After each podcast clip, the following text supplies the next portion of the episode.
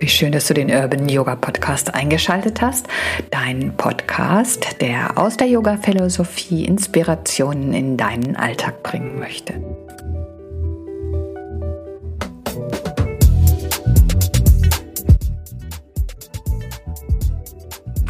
Ja, ein neuer Tag bricht an. Ich schlag die Augen auf und spüre noch die Träume der Nacht. Ich stelle fest, dass ich schon wieder auf Reisen war. Wie so häufig bin ich an Orten herumgeirrt, wo ich schon super oft gewesen bin oder ich kam an und meine Koffer kamen nicht mit oder sonst irgendwelche Widrigkeiten an fernen Gefilden, die mich in der Nacht begleiten. Das? Was ist das mit dieser Sehnsucht, die mich sogar in meinen Träumen fesselt? Und genau darum soll es gehen in diesem Podcast. Ich bin Evelyn, freue mich sehr, dass du eingeschaltet hast und wünsche dir viel Spaß beim Zuhören.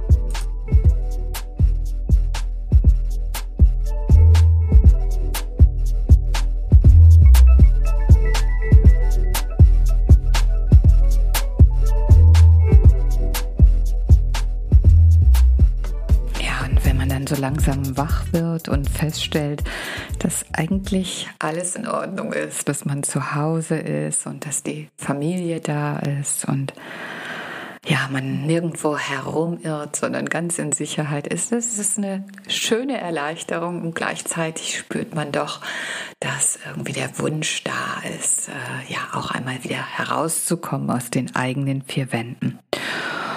Und auch im Laufe des Tages spüre ich immer mal wieder so ein Fernweh in mir aufploppen, so eine Sehnsucht eben nach dieser Veränderung, aber auch nach Begegnung. Und ja, warum ist das? Warum kann ich nicht einfach dankbar sein, dass alles ganz genau so ist, wie es ist? Und äh, warum sehne ich mich immer wieder nach so ja, Veränderung, könnte?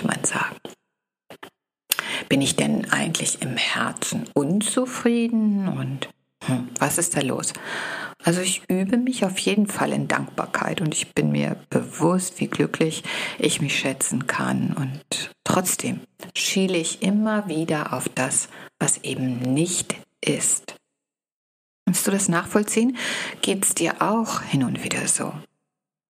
Ich mache mich jetzt also einmal auf die Suche, um herauszufinden, wo ist denn dieser Ursprung? Ne? Warum bin ich immer wieder darauf trainiert, auf das zu gucken, was gerade nicht ist?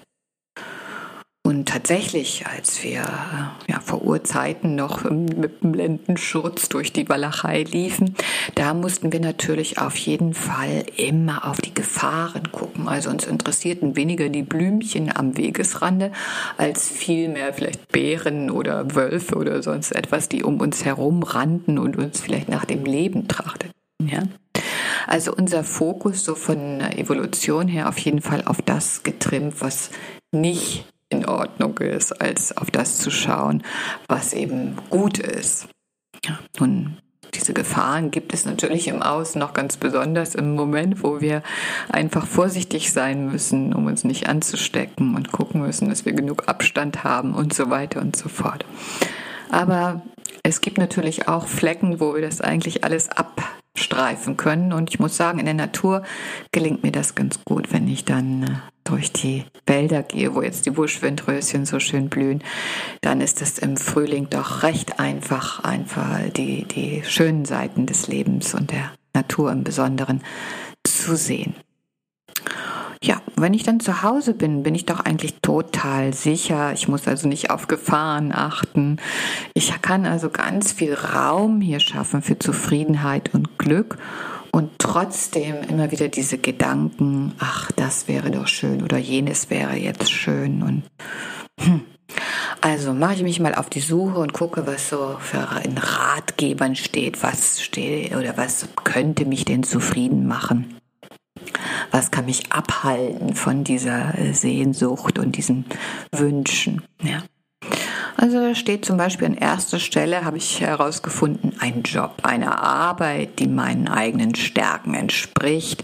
Es geht dabei nicht so sehr um das Geld, sondern vielmehr um die Aufgabe, dass ich die also mit Freude mache und das Gefühl habe, dass das auch meine Bestimmung ist. Das ist etwas, was mich also ausgesprochen zufrieden machen kann.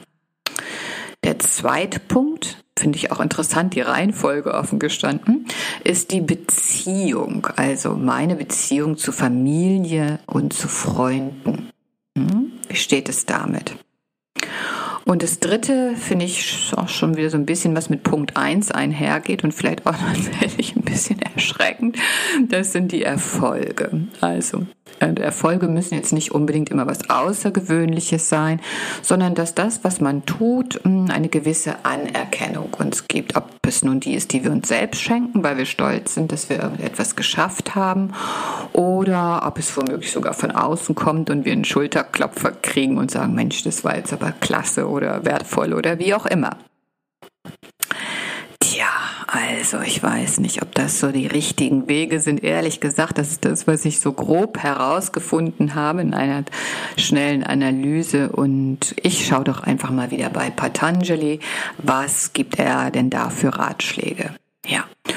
Und ähm, es gibt ja im Yoga Sutra die Yamas, also der Leitfaden zum Umgang mit unserer Umwelt sozusagen, und die Niyamas, den Leitfaden im Umgang mit uns selbst. Ja, und da steht es auch schon ziemlich weit oben, dass das Kultivieren von Zufriedenheit ein wichtiger Faktor ist.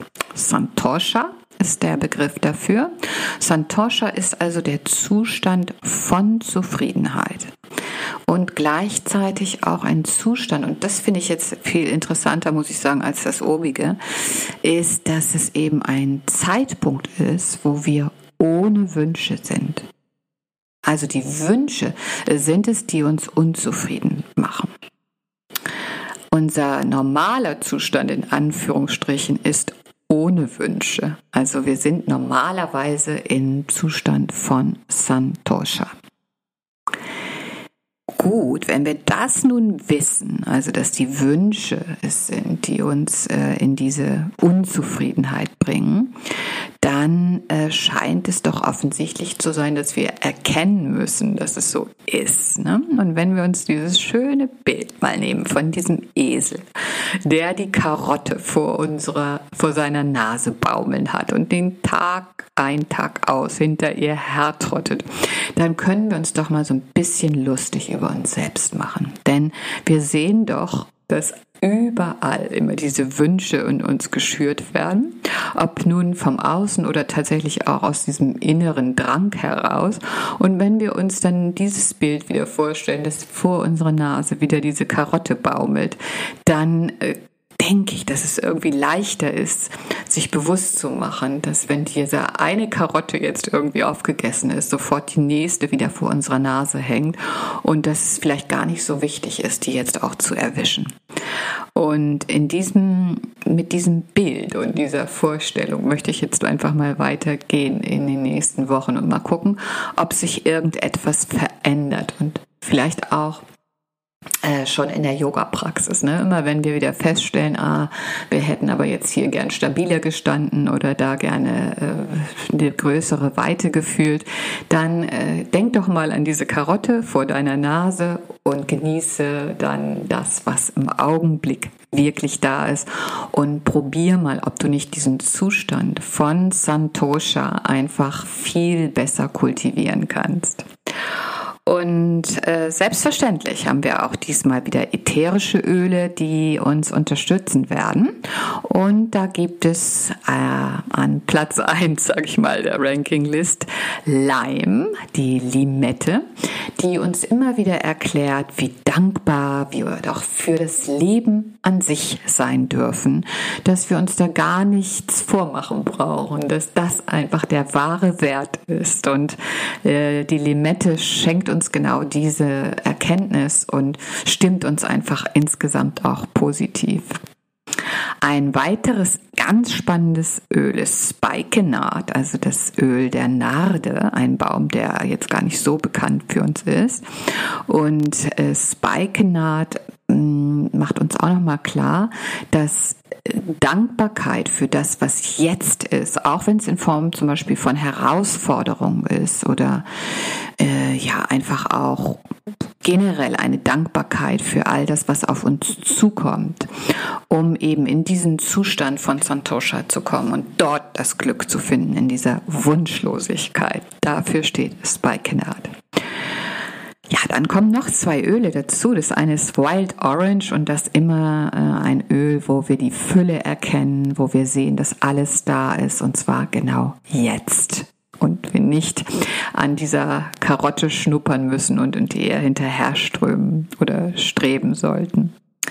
Ja, letztlich kommt noch äh, Kumin oder Kümmel dazu. Und Kümmel unterstützt uns, dass wir erkennen, dass eigentlich doch das Wichtigste die Beziehung oder unsere Verbindungen sind, die da sind. Und dass das unsere wichtigste Quelle ist.